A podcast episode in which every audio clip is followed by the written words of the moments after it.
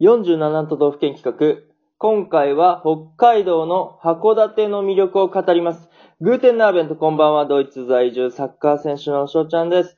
本日もね、えーラジオの方撮っていきたいと思います。今回も47都道府県企画ということで、その地にね、住んではる方、またはね、出身者の方と、お私翔ちゃんがコラボして魅力を広めていこうということで、今回は北海道の函館の魅力を語っていこうかなと思います。この方に登場していただきましょう。どうぞあ、どうも、ケイリンです。よろしくお願いしますありがとうございます。といとうことで、、北海道の函館のご出身なんですよね、ケイリンさんは。あははい、そうですね。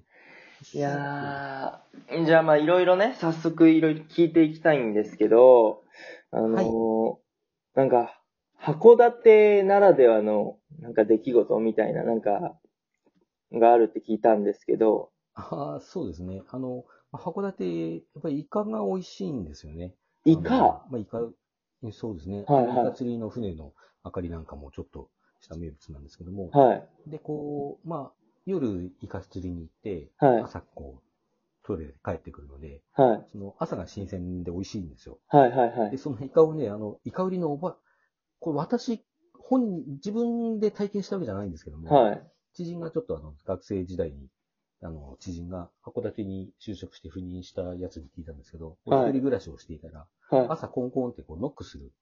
はいんですって。なんだろう、こんな朝にと思ったら、こうおばあちゃんが、し見知らぬおばあちゃんが立ってて、い、はい。イカいっぱいあるんだけど、買わないかいって言ったら、 イカ売りのおばあちゃんが朝突然、訪ねてきて、え、休みの日だったのかなはい、はい、はあの、買って朝からイカさばいて食べましたよって言ってましたよ。い。え、それ、何時ぐらいなんですかその何時ぐらいに売りに来るんですかああ、でもね、でもき、そんな、時間は聞かなかったですけど、はいでも聞いた話の感じでは、むちゃくちゃ早いわけじゃなさそうでしたけどね。あー、うん、まあでも、やっぱりこう、出かけるより前の時間っていうかね、それなりには、いや、なんか、あわいきなりで慌てたっていう感じでもなかったね。あーはいすごい早くはないんだと思うんですけど。いや多ー、分7時とか8時とかそのものなんじゃないですかね。すごいな、もう、そんなこと何ほんま、北海道ならではの話っぽいっすよね。なんか、まあ、漁師町とかではあるのかもしれないですけど、うんちょっと、僕の経験とかでは絶対ないから、まあ、やっぱりあの、ホテルなんかに泊まっても朝からこうイカ刺しついてきたりしますよね。あー、そうか、もう、函館って言ったら結構イカ刺しなとこがあるんですかね。ああ、そうですね。あの、新鮮なイカってこう、なんていうんですかね、箸でつまんだ、イカって聞いてもあの、あれかな、えっ、と、スルメイカかな。はいはいはいはい、箸はでい。こう持った時に、こう、くたってならないんですよ。ピーンってこう、上に向かって立つ感じなんですよね。へであの、もうそういうの食べ慣れてたもんですから、うちのおじさんがいるんですけども、ー、はい。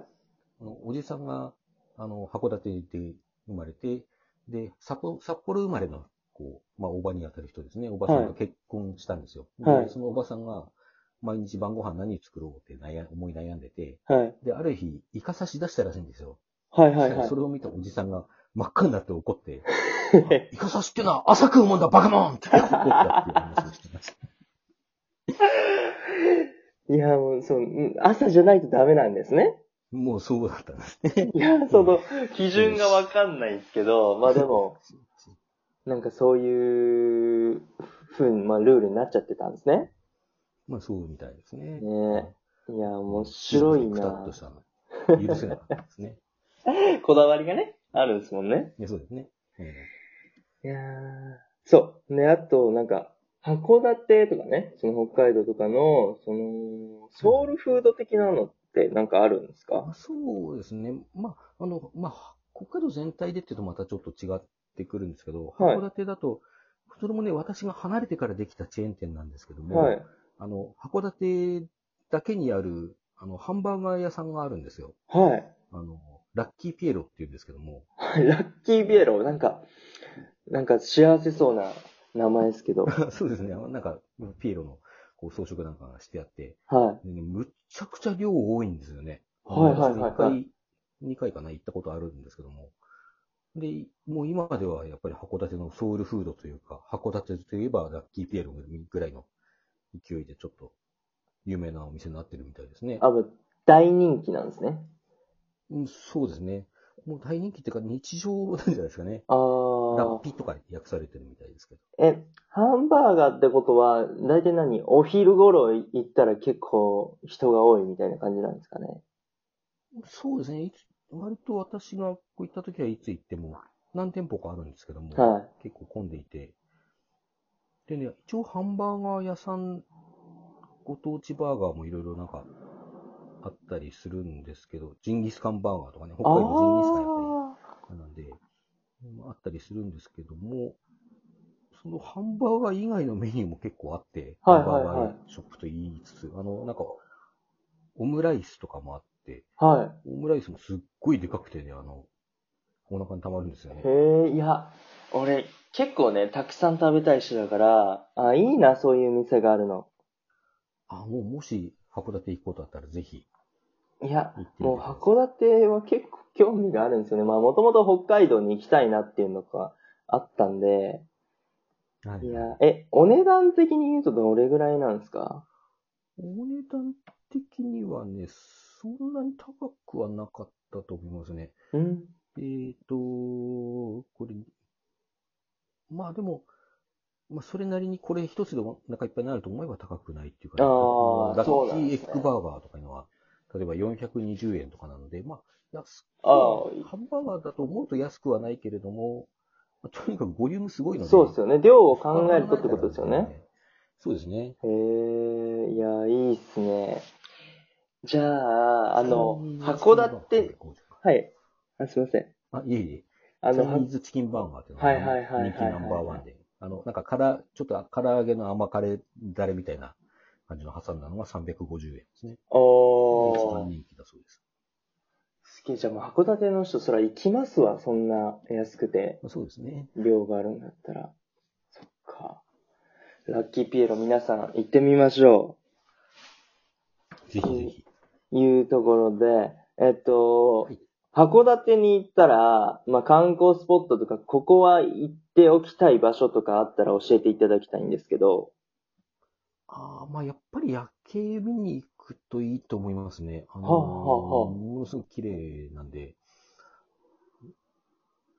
ね、日本三大夜景とか言われたりするので。あ、そうなんですね。まあ、そうですね。基本的にはやっぱりこうロープウェイとかで、函館山のこう山頂に展望レストランがあったりするので、はいはいまあ、展望台行って、あの、まあ、ご飯食べながらとかね、それでもいいですし、まあ、あと、割とね、その函館山、例えば車なんかで、タクシーの運転手さんなんかに、はい夜景見たいんだけどとか言うと、はい。結構穴場のスポット連れてってくれたりしてますああの、函館山に登っていく途中の、こっからよく見えるんだよ、ー、みたいはな。いはい。あ、そうか捕。まってくれたりとか。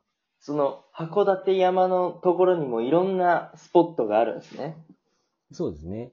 じゃあ、そうか、それで見える景色とかも違ったりするんですかね。うーん、まあ、あの、形としては、た、ただやっぱり高さが違うとちょっと雰囲気も違ったりするんですかね。はいはいはと、これあの、私、ちょっと今回調べたんですけども、いはい。この、夜景の中に、はい。はい。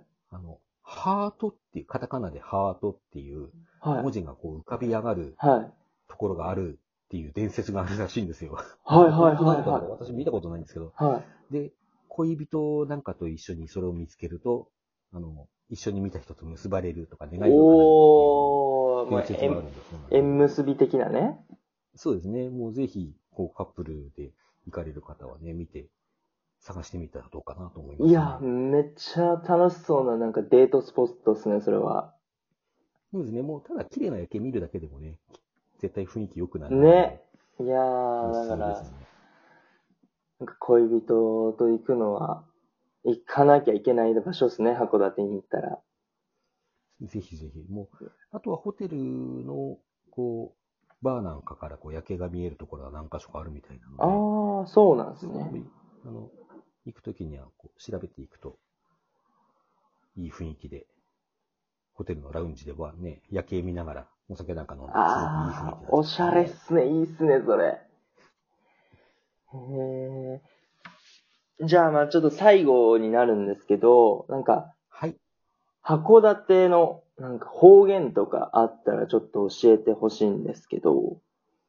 あそうですね。まあ、あの、全体的に港町でそういう傾向あると思うんですけど、はあとあの、東北も近いので、東北弁にちょっと近いところがあって、い。はい。あの、濁るんですよね、いちいち。あのはいはいはいはい濁点がつくというか。はい、函館の人は函館を函館って言わないで、函館とか言うんですよ。ああ、確かに、なまってるっていう印象ありますね。函館さ、行ったらイベさ、みたいな感じですかね。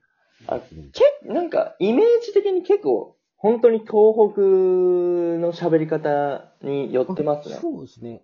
まあ、北海道方言、大体東北起源のもの多いと思うんですけど、は函館はやっぱ特に、うん、なんか青森とかあのい。辺はにい。寄ってる感じありますね。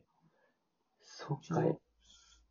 祖父祖母も秋秋田の人だって言ってたので、なんかそういう鉛ですね。あ、そうか、そうか、そうか。えー、え、ケイリンさんが普段使うことはあります方言。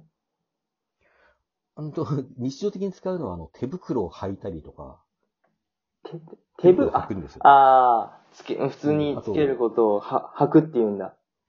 と、ゴミを投げたりとか。